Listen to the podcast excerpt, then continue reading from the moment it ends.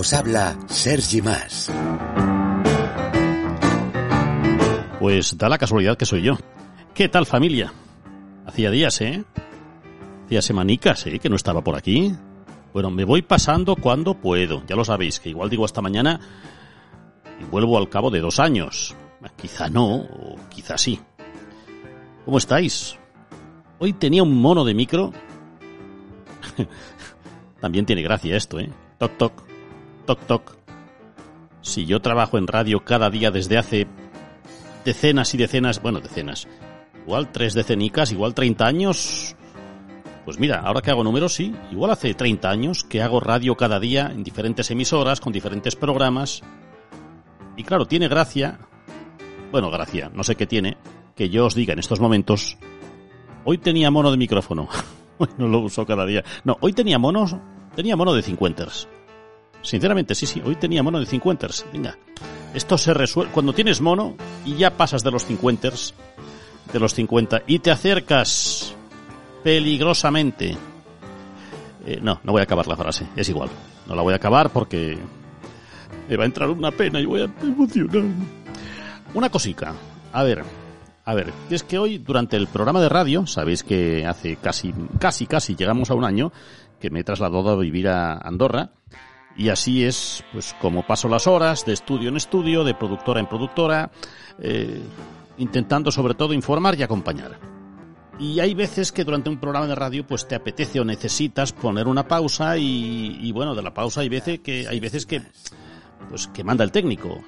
Pero claro, quienes tenemos cierta edad, hay momentos en los que dices, aquí debes poner esta canción.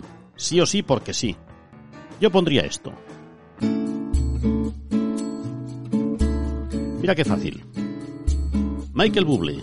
¿Cuándo, cuándo, cuándo? Yo le preguntaba hoy al técnico de radio, Radio Valira, aquí en Andorra, donde hago el programa, Sergi Fernández, muy buen chaval y joven. Bueno, yo también, yo también soy joven. Con 58 uno cree que es joven. Se te cae un euro al suelo y empiezas a esforzarte un poco. Haces aquello de... No pasa nada. Sergi tiene, pues... Igual tiene 30 menos, igual tiene 28. Quizá un poquito menos. Eh, y claro, yo le decía, ¿a ti te llegaron las lentas? Aquellos, aquellos episodios en los que tú estabas en la disco... Me dice, no, Sergi no. Tú estabas en la discoteca y había un momento en el que el DJ, el disc jockey, ahí viene DJ, disc jockey, pues después de poner chumba, chumba, chumba, nada de reggaetón, ¿eh? Nada.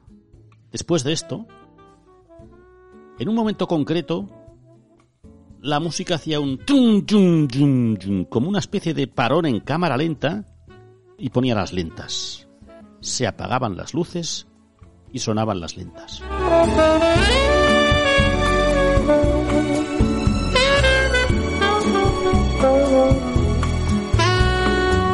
Quienes tengáis cierta edad sabréis de qué estoy hablando.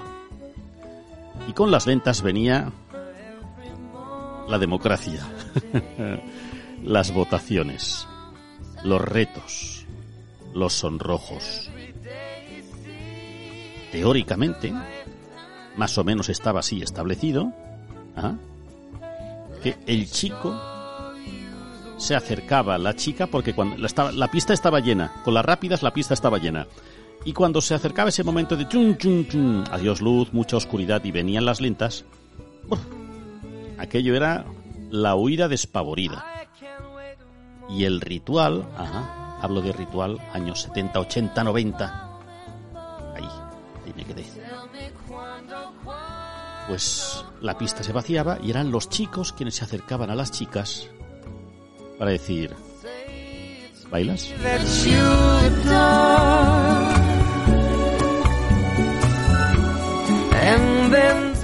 Y entonces, eh, bueno, si tú le gustabas a la chica, pues ella salía a bailar. Cogidos, desde luego, aunque no hubierais hablado nunca. Qué cosas, ¿eh? Uy, sí, qué atrevimiento. Cogidos, tocándose. Esta fue nuestra juventud. Habitualmente era él quien le decía a ella. Es verdad que en algunas ocasiones se acercaban ellas a ellos y yo pues sin ser muy muy guapo pues yo era súper tímido, súper tímido, súper tímido. Y entonces recuerdo que alguna chica se acercaba, no sé si por mi cara de empollón, yo qué sé, yo qué sé. Y me decía, ¿bailas? Tell me cuándo, cuándo. Y en algunos casos, no siempre, desde luego no siempre. La veía venir. ¿Sabes esa sensación que decíamos hace años de te estás poniendo rojo? Suerte que no se veía porque estaba a oscuras. Suerte. Se acercaba. Esto pasó pocas veces, ¿eh? Porque... ¿Bailas? Y ya digo, yo que era súper tímido, y cuando me decían bailas, alguna vez, recuerdo más de una vez, decir, no sé. Tontaina, ¿eh? Las cosas. A veces salía, bueno, siempre salía porque de verdad que tampoco se acercaban mucho. Y mucha tensión, muchos nervios cuando era al revés, cuando yo me acercaba a una chica y decía, hola. Decía rápido. Hola, me llamo Sergio, ¿bailas?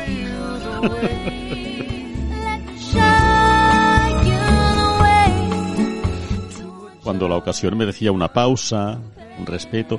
Y si bailaba la chica, pues salían a la pista, estabas deseando que llegaran las lentas para decir, sí, sí, es el momento y cuando pueda la beso.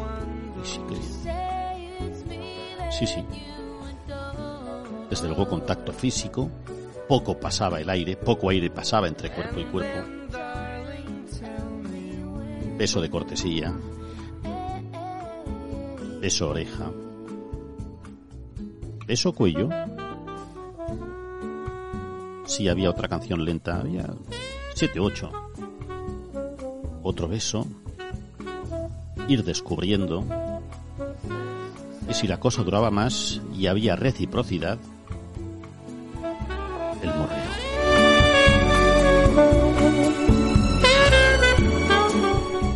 No me podéis decir, no me podéis decir que no os acordáis de aquellos momentos. Era bonito. Era bonito. Hay veces que ganabas, hay veces que perdías. Tras el beso o no de ese bailoteo lento, pues, a ver, de ir a tu casa nada, eh. No, no, no, no, no, no, no. De ninguna de las maneras. No, no. Pues que bien. Tomabas un refresco, una copa, cerca de la barra. Y quizá, quizá quedabas para otro día. No había teléfonos móviles. Pues el sábado que viene en el mismo sitio a la misma hora. Apocalipse. Bien. Y ya está. Todo esto me lleva a muchas reflexiones. Primero que aquello, lejos de ser un pelín cursi, es verdad, tenía su momento de ilusión.